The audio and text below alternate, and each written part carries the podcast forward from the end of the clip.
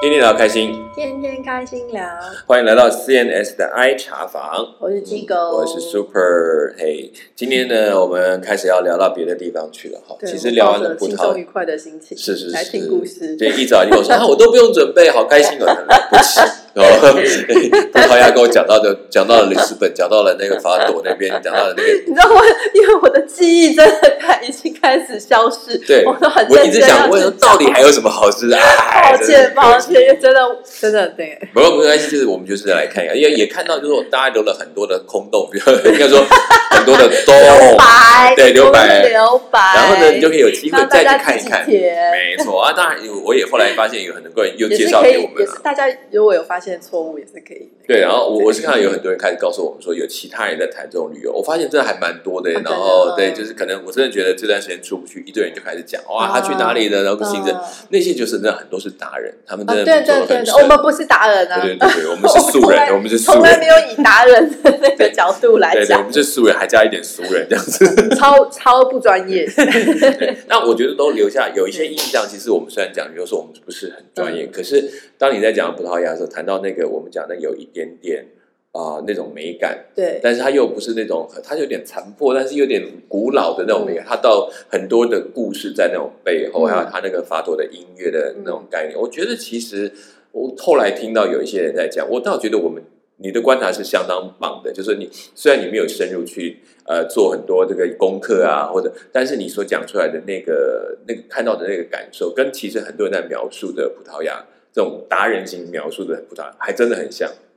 他们叫做没落的美感。啊，对这种近黄昏的感觉。对对对对，但是但是 他觉得那个美，就是你说哦，那个残破，还有那些很生活的摆设，它就很自然成为一幅图画。嗯，然后一群人坐在咖啡厅，可能就感觉到哇，这就是一个有故事的场景，这那种感觉。就可以更加的嗯，证明说这个嗯氛围有多强烈。对对，就是很容易不管。是你这个嗯呃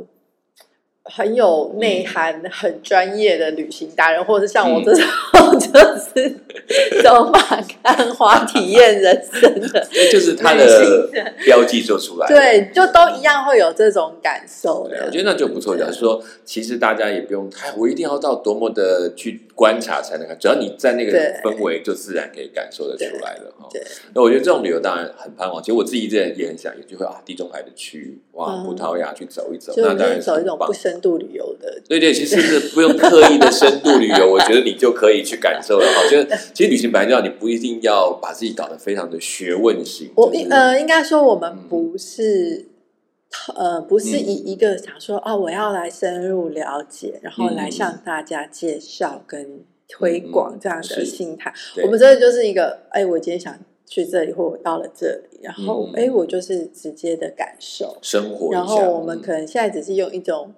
老兵在画当年 的回忆起我们当初的这些感动，还存留在心里面的这些对这个地方的感受。对，因为其实这些旅游资讯我们也都必承认，大概都过了十多年、嗯甚至二十年，这些东西现在应该有很多变化。化。我相信现在去有不同的氛围，也希望大家，我就嗯其实也借此去吸收到，原来还有很多人他们最近去的或者前一段时间去的一些感受，嗯还蛮好的。。所以我在想的说，其实，在我们这个这样的旅游范围里面，我们大概会看谈到一些过去比较少见的旅游，比如我、嗯。我大概我谈到都是因为工作去的，嗯。对不对？那大部分像之前去非洲好嗯。几趟，那赖布瑞亚或者是红那个伊索比亚，嗯。甚至南非这边的马拉维等等国家，那其实我。有一个比较我印象深刻的国家，我去那是应该算是我第一次因为工作嗯。去到这么远的地方，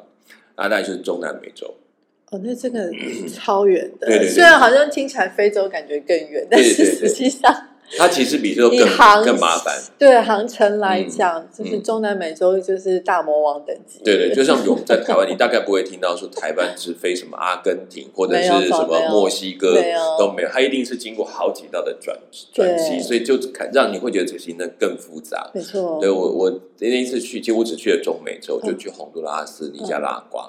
那那一趟单趟行程，我们大概就飞了快三十多个钟头，就是一整天都耗掉了。单趟，然后如果双趟就花对对，来回来回就是另外就是等于两天多去了。对，嗯那因为我我觉得去那一趟行程让我才感觉到哇，那真的有一点复杂。其实如果看地图，你会觉得好像没那么远，嗯它就是跨一个大洋。可事实上，按照飞机来讲，我们那一次的行程在刚开始排的时候，其实我听到洪都拉斯很兴奋。嗯虽然说去当然要看一些比较悲惨的画面，或者是一个灾后的状态，因为我们那次是因为当时有一个叫做乔治风灾，嗯，在整个中美洲的地区横扫，呃，所以它一连串大概七八个国家，包括迈阿密的南部这边，大概都受到这个风灾的影响。哦对，那我们那个风灾基本上就是在我们台湾讲叫做台风，嗯在那里就叫飓风。哦哦，其实都是同样的新闻，尤其是美国的新闻，有时候对，尤其这几年，大概看到那个飓风很可怕，是连整个侵袭到美国的中部，以前没有这么惨。一个比一个大。对，一个比一个大，然后持续力又很强。那其实这台湾还有很很有趣的地方是，不要说很有趣，很厉害的地方，就是他们他们不像我们台湾哦，一个一条路线，然后跑嗯过去就过去，嗯它是在那个地方循环。所以我在这边，我进去，我出来，我进去，我再出出来，对，然后对他哪说我们有台湾有所谓护国神山这种感觉，哦然后他的扫到中部的那个大山就减弱了，嗯。它减弱，它出去之后呢，嗯。就到海上再转一圈，然后再回来，然后就又变得更肥，就是硬要进来，对对，然后就是水在吸了，然后再往上再走。嗯所以那一次蒋万去，我们去当地之前，他就告诉我们，大概他们清洁快一个月，就这样来来去去这个。飓风就这样子搅扰他们一个月。对，他就水，就是这边水雨下完了之后出去再吸水，然后再进来再洒水，清就在，你就会我想说，我们都会觉得这个已经是，就是我们这样子扫一下几天半天就会觉得有点恐恐怖，它就是这样来，所以塞，呃呃，就加上这个地区我们所知道的对基础建设都不是那么好，所以就这个严重的灾况就很难想象。对，所以我们军舰其实很难想到底会是什么情况。嗯。虽然说都知道有很多的灾亡，就是你真的很恐怖，可是那个这样子一再一来一往的过程，到底他们是什么样的情境，我真的就没有办法想所以你们。是在这个飓风嗯已经侵袭大概一个多月，对。然后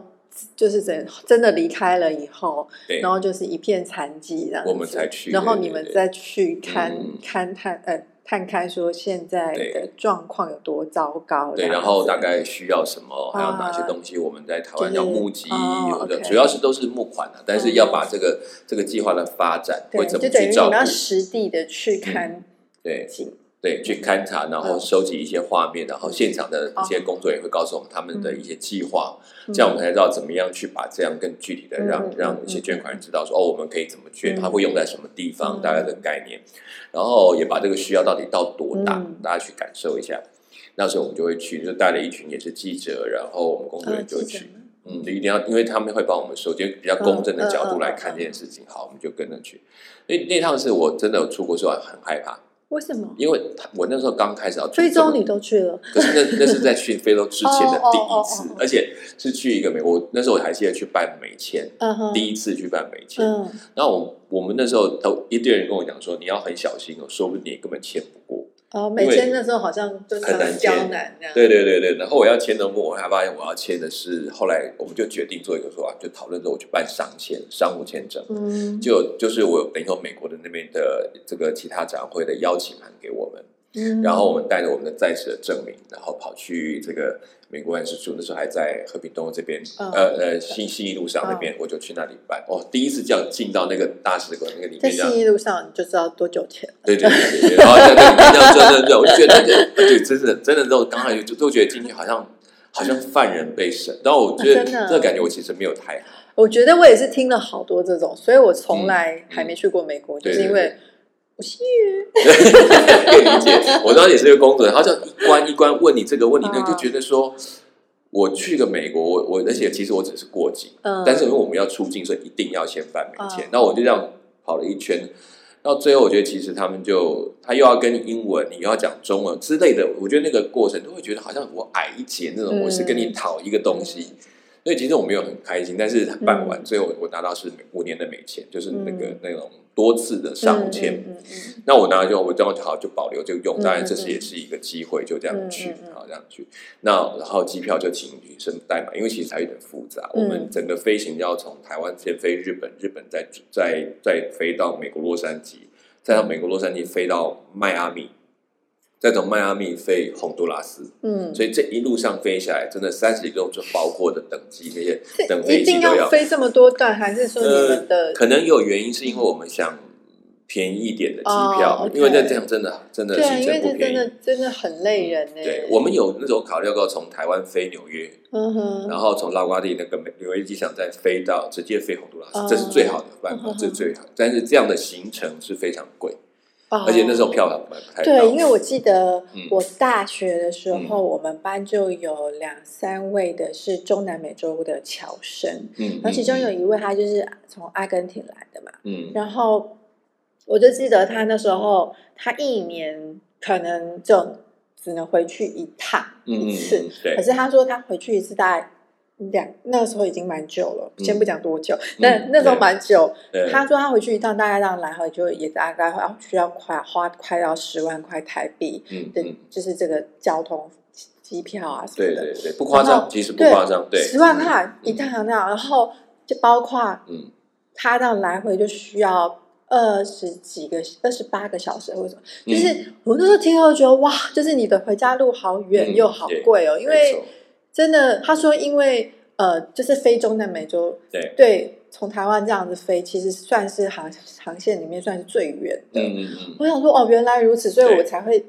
问你说有一点概念，说那是不是要飞很久？对，是是很久，真的很久，因为而且那个飞行的过程也很麻烦。像我们飞到日本，嗯，其实日本它会在接一批客，因为是那个时代里面这样的飞是真的不太多，但是它的长城就飞到日本，一趟线加个油，然后它就会让客人再补一些人进来，然后再飞到洛杉矶。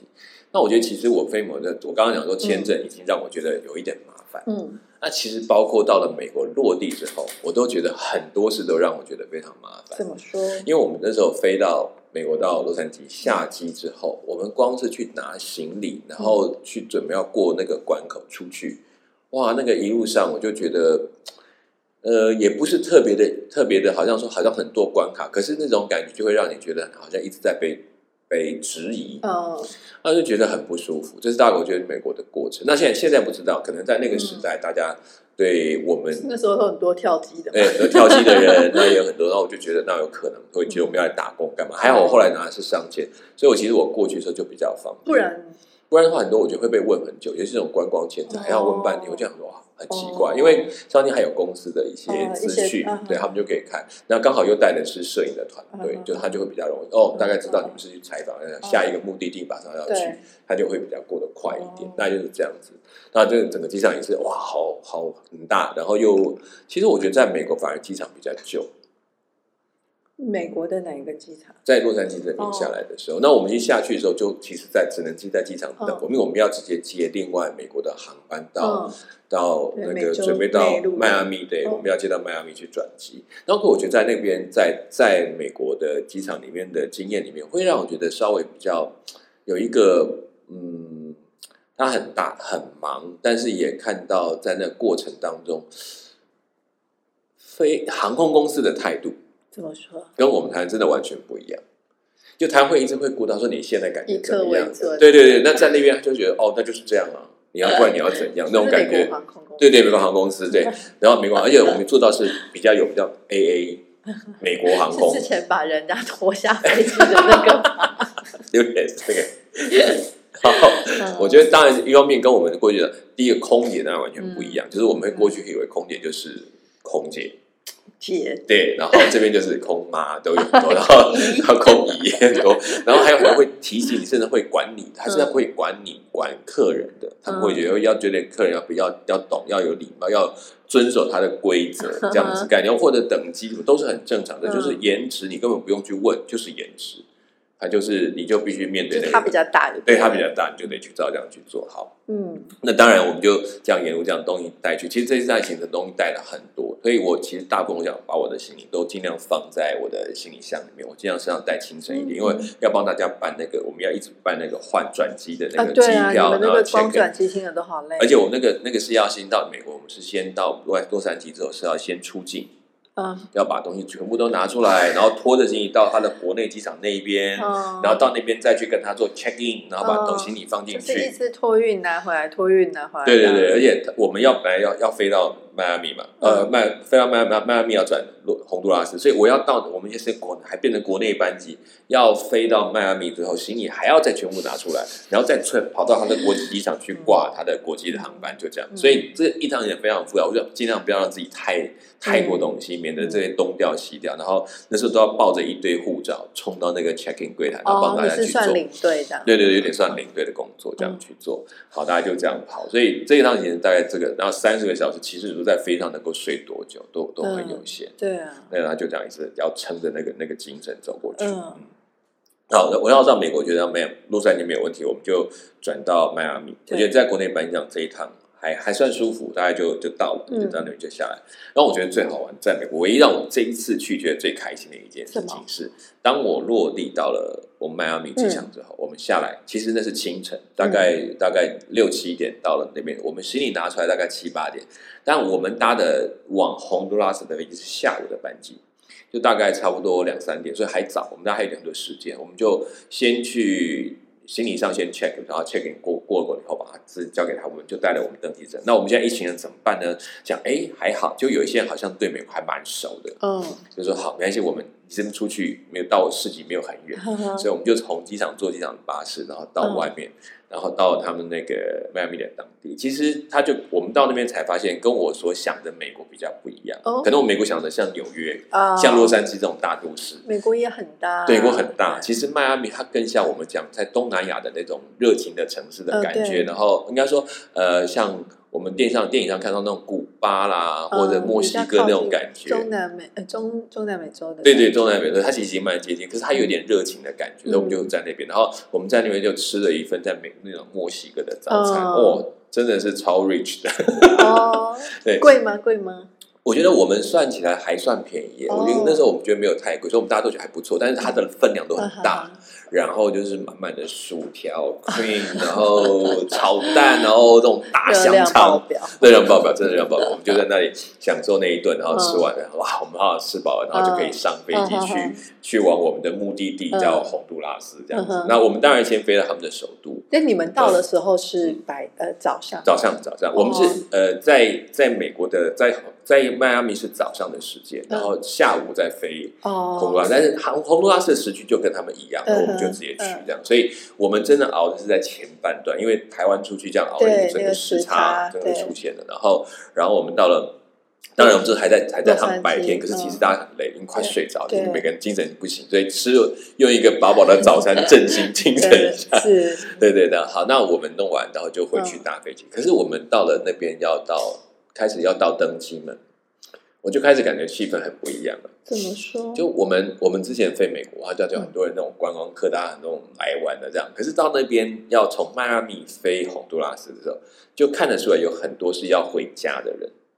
哦，对，然后你就发现大家就是大箱小箱带着，然后背在身上的扛着，然后拿那个。我有点像我们去非洲之前，就看到很多人把行李用那个塑胶的，对，他就用那个塑胶布把那个那个透明的那个把它这样缠起来那种。他就是第一个防止人家去开他的箱，然后另外就是说他这样子防，就是也可以防撞，它方便一点，他就就包起来。我们更没有想到，我们这个东西就这样上上去的。嗯，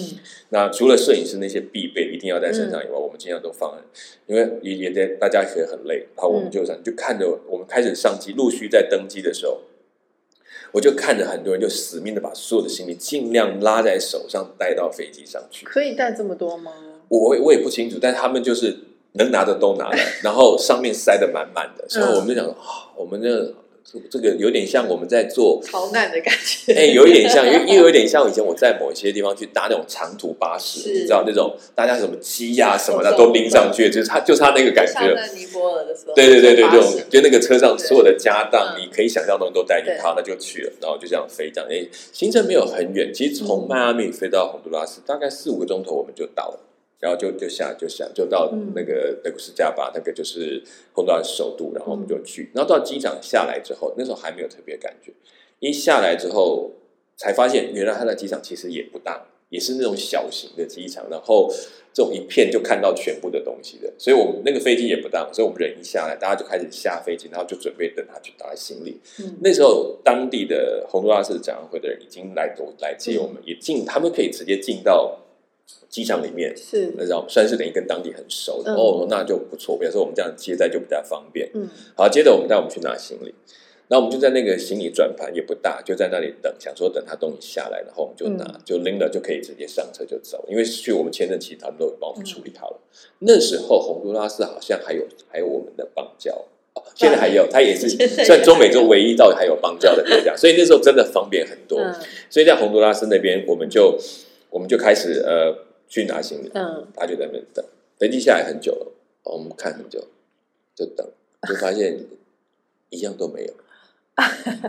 我们等到成群人的都成群的全群都没有，然后我们都在那里看那个班机的其他？然后其他人都领走了，哦，就我们都没有领走。后来我想，我们那么早就 check in，、嗯。为什么连没有上飞机？嗯。我们就觉得很闷了，然后又不好交代，我就就请那工人带着我去找那个这个 AA 的工作人员，我就说我们的行李怎么都没有然后就看着我们说啊就没来啊。我说对，没来，那怎么办呢？我现在怎么办呢？我们全团人都卡在这个地方，嗯然后他就在那里说说啊就没来啊，就明天再来拿就对了嘛。明天自己再来拿，他就说因为行李太多上不了飞机。我想我们那么早 check in 还会怎么会上不了飞机？嗯我就弄完他就他就看到我就这样摇摇头说啊就没有。看吧看吧，上上下下这么多次，终于搞丢了吧？对，这是真的搞丢了。而且而且它的原因是因为它本来的里面要装就装不下，所以没有装我们的行李。嗯哼，就也就是说，我已经装很多货，所以你东西我放不去。但但在上机前就完全没有告诉我，完全不知道。嗯而且一般我们去那个行李不见的话，或或者没有上，它会有个牌子告诉你说哪些行李在没有送上来，怎么样怎么样的。我们那边完全没有，也没有人通知你，就是没有。啊，很多那种心情我就很纠结，你要活也不对，不活也不是。后来就请那个工作人员帮我跟他说一下，说那到底现在情况怎样？他说就是这样，你们明天呢什么时候再来拿？应该会送来。应该对，可是对我们这种来行程 来讲，洪都拉姐是讲西班牙文，讲西班牙，讲西班牙，嗯对，那所以我们今天当然都听不懂嗯，但是他们也会讲一些英文，但基本上他们对话都用西班牙文。然后，然后最好玩是，他帮我在谈的那工作人员就这样子哦，还他们聊得很开心哦，然后就跟我说啊，不好意思，没有东西没有来，所以他就是明天再来，没有问题啦。然后他就跟那个人很麻吉麻吉地拍拍手，然后这样抱一抱。我心里想说。没有东西，那现在怎么办？是我们到底这些人该怎么就是说帮你？谈的是台湾是当地的工作人员，哦哦，其实他们都是讲西班牙，所以嗯但是可能他的氛围一直还没有意识到，我只觉得哦，你这样这种很麻烦事，你可以讲这么开心，那是怎样？我们对，然后我们讲，他就说其实他们常常没有东西没有过来，他们已经很习惯了，然后就是等第二天再来这边拿嗯。好，那我们就就好吧，就只好跟同同行的人说啊，不好意思，这个行李没到啊，那大家就很懊恼，因为对其实三十个多钟，他家想好好洗个澡休息一下都好。对，没得洗澡没得洗澡。然后我们 当时其实到那里也差不多是傍晚了，所以他就带着我们到了饭店，然后我们简单的吃个晚餐，我们就去休息，然后就说嗯好，这一切都等明天。那我也不好说什么，就已经是这样嘛。就那一个晚上住在那个，真的很不舒服，你觉得全身就脏脏的。后来干脆好了，把衣服偷偷的洗一洗，嗯然后就这样晾起来，看明天会不会干这样子。嗯然后，然后早上就是那整个个天气是热的嘛？天气算是有点闷热，哦就是它其实后来它有点像我们的天气那种湿热湿哦热。，OK，然后我们就想啊，就这样忍一忍嗯一个晚上，这样过去，然后然后这样到第二天早上，我们才赶紧赶紧，他就带着我们去到那个飞机要降落第一班就去找，然后还好还好东西都买了，哦不然我们就因为所有的很多摄影所以器材他们才这么在里面，chill 啊。对啊，他们就很就很他一点都没有，然后就觉得哦没有问题哎没有问今天没题。到，明天再来，明天就会来，对对对，然后就会觉得你这个人很急耶，你在急什么东西。对，你就不懂我们的生活，好吧？我终于懂了，但但是这其实只是懂一点点而已。嗯要适应。对，要适应。因为我们在在那边开始慢慢的跟他们谈话，就越来越理解哦，他们的生活虽然其实他们遭受这么大的问题，嗯可是我们他们好像似乎还是有他的生活的方式跟态度，你就、嗯就会慢慢去理解。那好，我们其实我们那时候就住在。比较离这个机场算比较近的一个饭店，因为其实他告诉我们说，我们接下来的行程就是开始要一路要去走了，所以不会在都市停留太久，嗯所以我们就想，好，那没关系，方便就好，重点是好拿行李。嗯好，行李拿好了，我们就开始第二天早上开始。那我们开始的行程之后，早上也会吃一份早餐，然后就发现这个好玩了、嗯，因为呃，我们开始吃早餐的第一顿就是香蕉，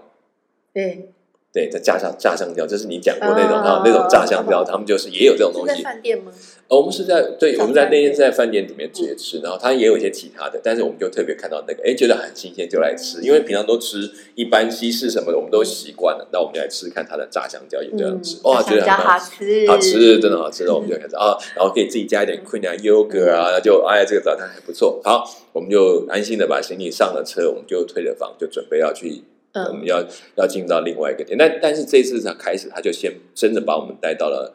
那个是加巴，就是我们讲他的这个首都的里面。好那可是这一趟行程跟我们预期的整个的首都状态其实完全不一样。比如说我们讲说它应该比较进步啊，啊，应该比较有一点城市的样子。可是当我们进去之后，我就发现原来进步地方是少数，大部分的地方都像贫民区。贫困的贫，贫民对贫困的贫，因为我们进去了之后，我们其实进到当中，他先带我们浏览一下都市整个部分受损的状态，所以就会经过那个区域，然后我们看到有一条河切穿的位置，然后那个河的边上就是一个两边的河的这个河岸的两边，那我们看着有一边，他就指着那个那一条经过的那个河岸那边，他说这个河岸不是长这样的，原来它是一片缓坡下来，然后中间一个河谷。嗯那它现在我们现在看到是一片峭壁，嗯，像峭壁一样立起来很高的，然后上面看到隐隐约约那种棚子搭的那种房子，就是嗯比较贫困他们住的那个区域。那住那区域，我们觉得 OK 啊，哦哦，那那应该很辛苦哦，他们还要这么高一下。他说嗯是因为这个次的风灾来的时候，那个水量很大，嗯把我们现在看到峭壁这一块，原来是一块缓坡，整个冲掉了。哦整个冲掉是包括上面一整片的房子，整个都消失了。所以他说，我们也不知道到底有多少人在这里，所以其实很难估算，就只知道就是这样子破开之后，嗯，然后整个的这一批人就是冲走了。所以等于它等于就是大走山嘛，对对，它就是把河岸整个，就是河的两边的那个岸岸部分，把它冲掉了一块土，整个冲掉。那那。那些嗯。房子就嗯，被埋在那些应该是已经到下游里面去，哦。但是这些人得跟着进去，所以你真的还没有很难估算到底多少人。然后其实不适合这边，他说连我们就是连我看起来这边比较矮的这个区域，其实也少掉一大块，因为我们车停下来再来看，其实有的房就是一半，哇，或者是就是里面是空的这样子一整片这样，哇，那时候真的才杀说哇这么多人，他说对，这是没有错。那那时候也是第一次遇到我遇到他们在。风灾跟水灾过后，在处理善后的一些知识，从这个慢慢理解。像他那个当中也有很多的淤泥啊，嗯堆积在很多的嗯巷弄里面。嗯他们其实很少在第一个时间去做这件事情，去清除，就嗯随意的去清除。他们反倒是比较缓一点，先去做其他的一些整理的工作。等淤泥到一个时段前，他们会用器一些器材去慢慢的把它清理掉。因为他们说，其实不太希望他们在这个时间点去接触这些东西，因为往往这里面有很多的病菌。哦，所以在那第一个去处理的过程，如果没有处理好，第二个啊就是泥你不知道丢到哪边去，会乱来，嗯会乱，就是你堆上来嗯水来又把它冲回去，嗯这是一个。第二个就是在这过程当中清清除的过程当中，这些泥沙里面含有的一些炭疽病毒。之类的会让你的，比如我们讲的蜂窝性组织炎嗯或严重的溃烂，这是在当时又很难去处理的部分，嗯所以他们那时候都会先缓一缓。那后来我就在路上，我们看到有另外一批穿的那种防护衣的人，后来还告诉我那是日本人，哦，一群日本的救难团队他们来，哦，他说哦，他很们有日本人对对对对对，日本人的味道，他就来。然后，然后在后来我也听说，在他们当地其实有一批日本的移民，就是他们刻意往中南美洲有计划性的移民这个还蛮特别的。我就我不是理解原因，但是知道他们那边也蛮多的，也很多，他们甚至开始在政坛，就是当地的政坛都有势力哦。哦我就后来才知道，哦，原来他们已经定居了这么久。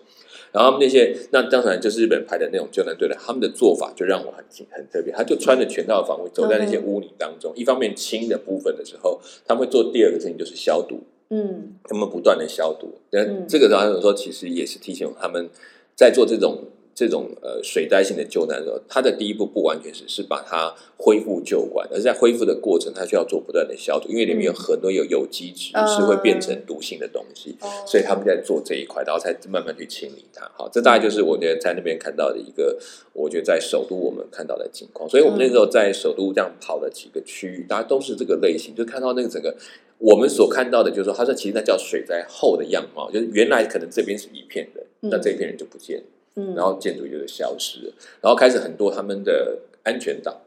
嗯就是马路中间的安全岛，就看到很多搭了棚子。他说这些就是那些没有的房子，他们就搭到这边来，因为比较高，安全岛这么宽哦，他们有的就很宽，然后然后你所谓宽大概呃就是有点像避难所这样。对，把它就是其实简单就是搭一个塑胶布。嗯那因为在那个中间，那其实你说多宽也没有多宽，跟我们的差不多啦，只是、啊，这样可以可以再搭。对它就大概一公尺半你要看我们的哪里，如果是仁爱路上的就哦到仁爱路，大概就在一公尺半到两公尺之间，哦这种算也算大的啦。然后他就可以把布料摊的，就围起来，哦就住在上面。有一批人就这样我，就直接住在安全岛上。对他们其实因为回不了家，哦也没有地方可以，就暂时。嗯当然之后怎么安置，我们还在讨论，他就会有后来的计划，或怎么去找一个比较好的地方，让他们可以先暂时住下来。可是在这种地方，真是遍地的状态，就不是只有一两个家这个情况。嗯，好，所以我们在那里就待了一段时间，然后我们就也后来就住到，也是住在算是住在首都附近的地方，等嗯等等着我们要进下一个点，因为我们第一天只能在那个地方走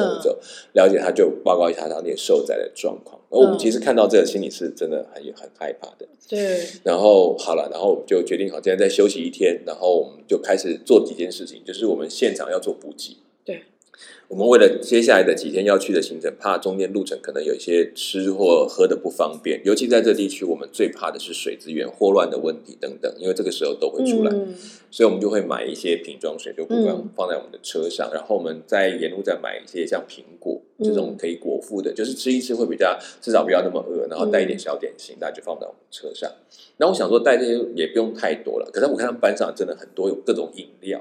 然后点心、零食，哇，真的好像去远足是。他们物那个嗯物资上是没有缺乏吗？或是他们其实到交通上的运输都还是会来哦，但如果你要买得起，或者是你要拿，就是你能够去买，去跟他们买这个。那当然，因为我们是外游，我们就准备就还好，嗯所以我就是大概准备了差不多有三台车，我们用了三台、四台车，嗯四台类似吉普车的模式，然后把每台车都装了我们要吃的东西、行嗯李，然后再一路准备要去第二个地方。好，那所以这趟行程要开始，我只是看到这么多的的东西，嗯其实我只很好奇，我们路上再买就好，干嘛一定要买拿那么多？嗯，他就笑一笑，没什么啊，这个就是大家路上可以吃啊，怎么样？我也觉得没关系，好就摆着，反正路上嘛，谁知道什么情况？然后他就说我们要去，我们接下来要走一段比较长的行程，要到北部的那个城市，就到那个北边那个城市是另外一个，是它的第二大城。嗯那他们其实一开始有在问我们说，你们为什么不直接飞那个城市？嗯我就想啊，我来洪都拉斯当然先到首都，原来它那个大城好像在美国也有也有飞机专门飞那个城。哦，那飞到那边去，等于就在我们要看的那个区域的附近，嗯比较方便飞那。么说远，这个当初你们没有告诉我们啊，我们怎么知道？然后就一直买，然后我也我也我也我也没有想到太多，但是他们就觉得啊，没关系啊，反正这也是一路很精彩。果然这一路真的很精彩。我们到了，其实我们在那边首都结束，我们要开始行他买了那么多东西，我心里想说啊，你这个东西太多。他说哦，我们接下来会有要到那个城市去，如果飞机是大概两三个钟头，然后我说哦，那我们开车大概多久？他说嗯，大概两天吧。我心里就想说，有这么远吗？我看地图没有啊，而且有公路。开车要两天，对，他说嗯，